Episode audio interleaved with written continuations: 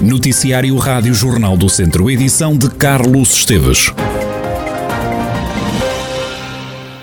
Nuvens de poeira vindas do norte de África estão a invadir o céu na região. As poeiras vão deixar o céu nublado pelo menos até quinta-feira, como adianta o meteorologista Bruno Café, do Instituto Português do Mar e da Atmosfera.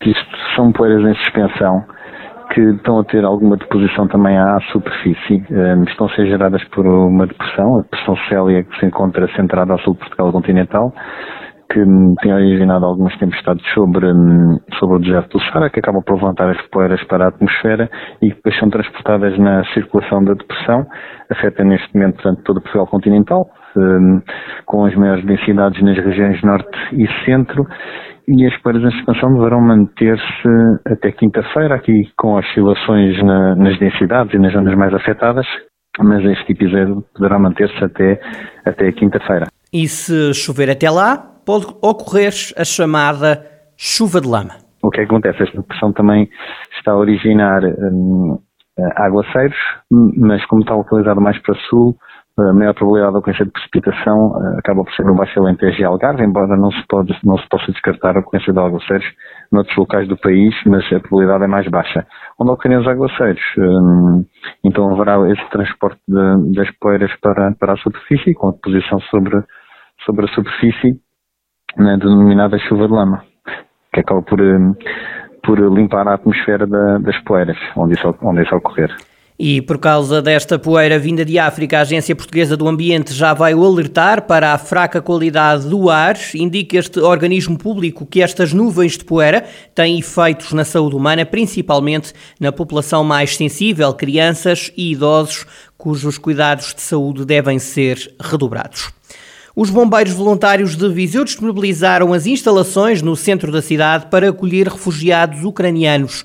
O espaço vai servir de abrigo a oito pessoas de duas famílias, como adianta o presidente da instituição, Carlos Costa. Oferecemos as nossas instalações de, de, do resto do chão para abrigo temporário de famílias ucranianas que vêm para a região de Viseu.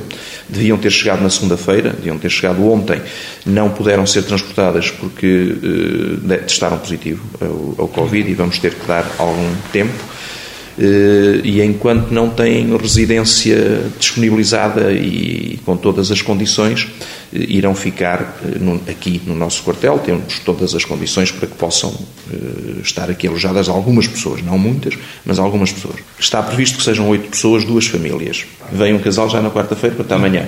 A ajuda à Ucrânia não se fica por aqui. Os bombeiros voluntários de Viseu estão envolvidos em várias ações. Nós já fizemos transporte de, de, bens que foram eh, oferecidos e estamos ainda a fazer, eh, entre as várias bases logísticas. Eh, disponibilizamos aqui na José Branquinho o nosso espaço onde estava a ambulância do INEM, passámos-la para lá para cima, para eles poderem ter aqui espaço para receber as coisas, empacotar as coisas, para serem encaminhadas, transportadas por caminhão e distribuídas diretamente para, para a Ucrânia. Há um caminhão praticamente pronto para sair amanhã.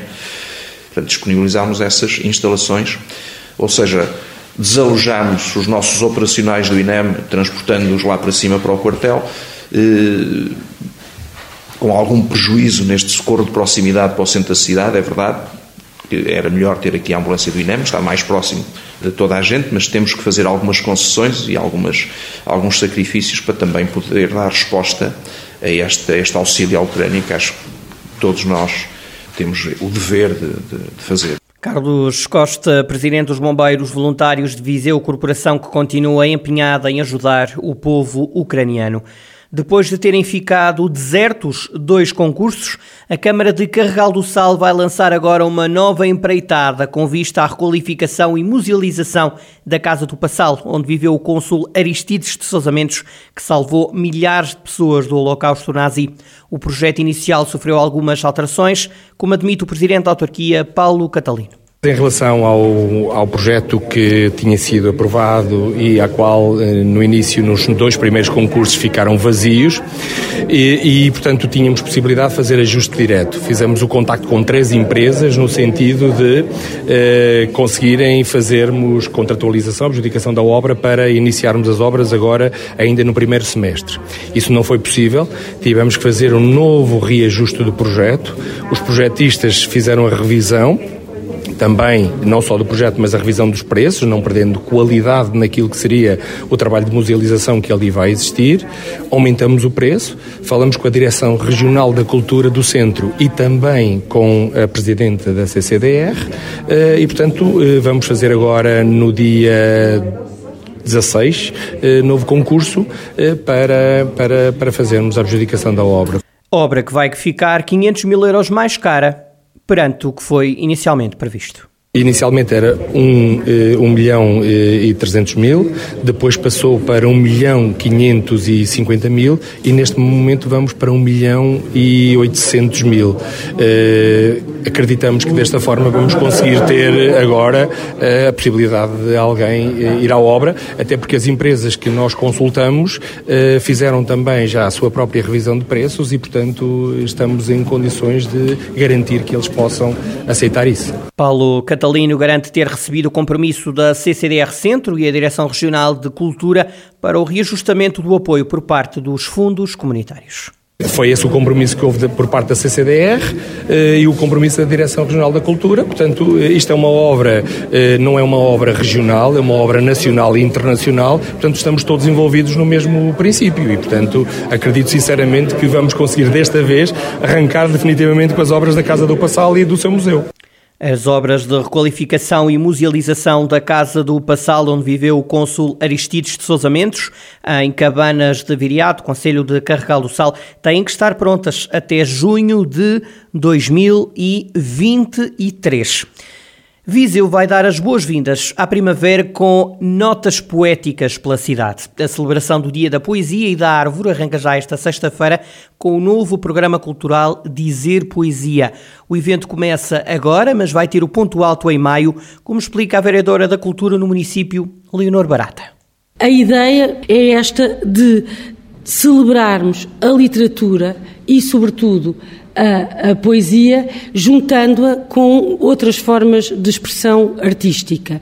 Dedicar um grande espaço à arte urbana, pois a arte urbana é a, a arte com que nós nos deparamos cotidianamente e que invade de facto o nosso cotidiano como cidadãos, mas também com a música e, evidentemente, usando as palavras dos artistas que também são arte e que é a poesia. O evento vai ser inaugurado, vai ter a sua abertura no dia 18, 19 e 20, que é o aquecimento, e de 27, 28 e 29 de maio teremos então o grande evento com as atividades que vão ser começadas agora e que vão ser desenvolvidas ao longo do tempo para culminar nesse grande uh, uh, fim de semana de, de maio. Este fim de semana, na abertura, vão sair à rua brigadas poéticas.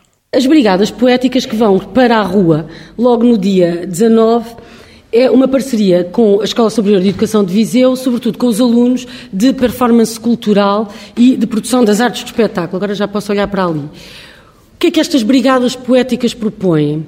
Um, é como o, nome, é o mesmo o próprio, o próprio nome indica isto. São brigadas de intervenção poética. São brigadas que saem à rua durante estes dois dias para dizer poesia a quem passa. E esta poesia pode ser sussurrada, pode ser gritada, pode ser escondida, mas a ideia é que estas brigadas estejam presentes em vários espaços da cidade, elas saem sempre do Rocio e depois contaminam os diversos espaços. O Dizer Poesia inclui ainda a arte urbana. Duas artistas, Rosário Pinheiro e Inês Flores, vão pintar vários objetos no chamado mobiliário urbano. Nós vamos poder assistir em direto à escrita destas, eh, destas frases no, no, no, no património da, da cidade. Mas, na verdade, vão ser pintadas muros, caixas de eletricidade, escadas, nos arcos, etc. E são poemas de poetas vizienses. Portanto, na verdade, ou da região, ou que falem sobre Viseu. Portanto, há aqui uma, o denominador comum é Viseu e vamos ter vários, não são poesias inteiras, são certos em determinados locais com a ilustração também da Inês Flor.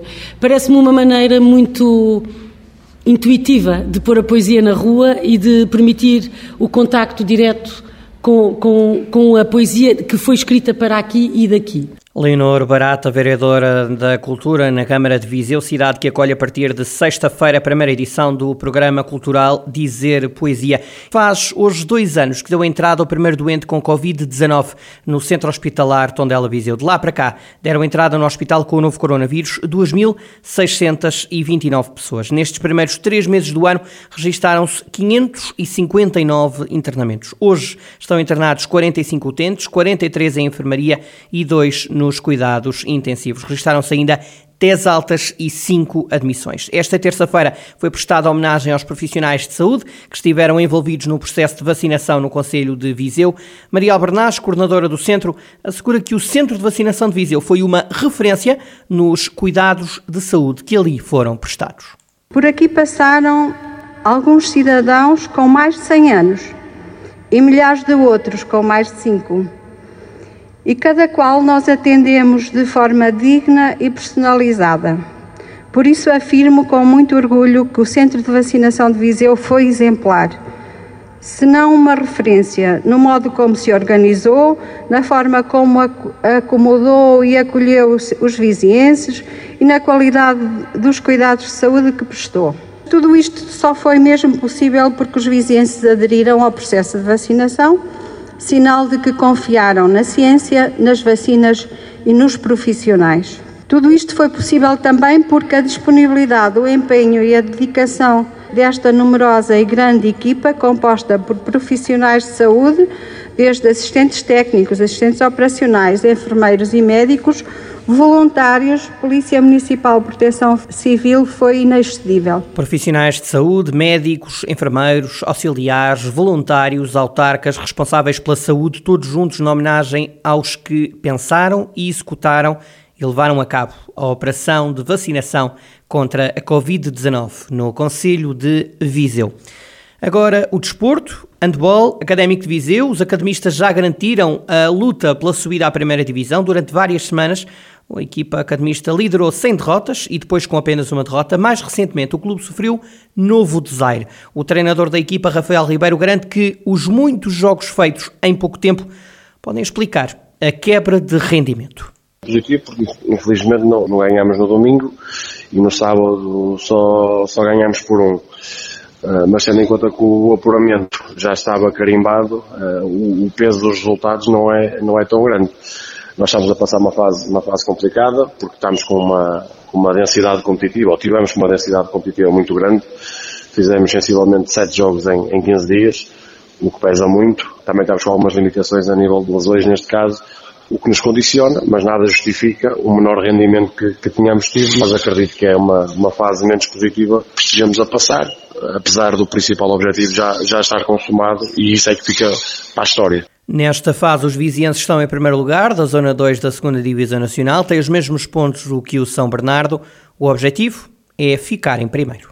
Se me derem a escolher entre ficar em primeiro ou em segundo, obviamente que eu prefiro ficar em primeiro, apesar disso não nos trazer grandes vantagens, ou não traz nenhuma vantagem para aquilo que é a fase final. Não, não jogamos com o peso da necessidade de, de vencer, o que, isso, o, que é, o que é bom, mas quereremos vencer para, se possível, ficar em primeiro lugar. Mas volto a reforçar, não, não, não nos traz mais responsabilidade, ao menos à fase final, nem nos traz nenhuma vantagem. É só o simbolismo de ficar em primeiro lugar e esse é o nosso objetivo, é ficar em primeiro lugar. Rafael Ribeiro, treinador do Académico de Viseu, o clube vai agora jogar a última jornada da Série 2 da 2 Divisão Nacional, Académico a receber o Alavário este sábado.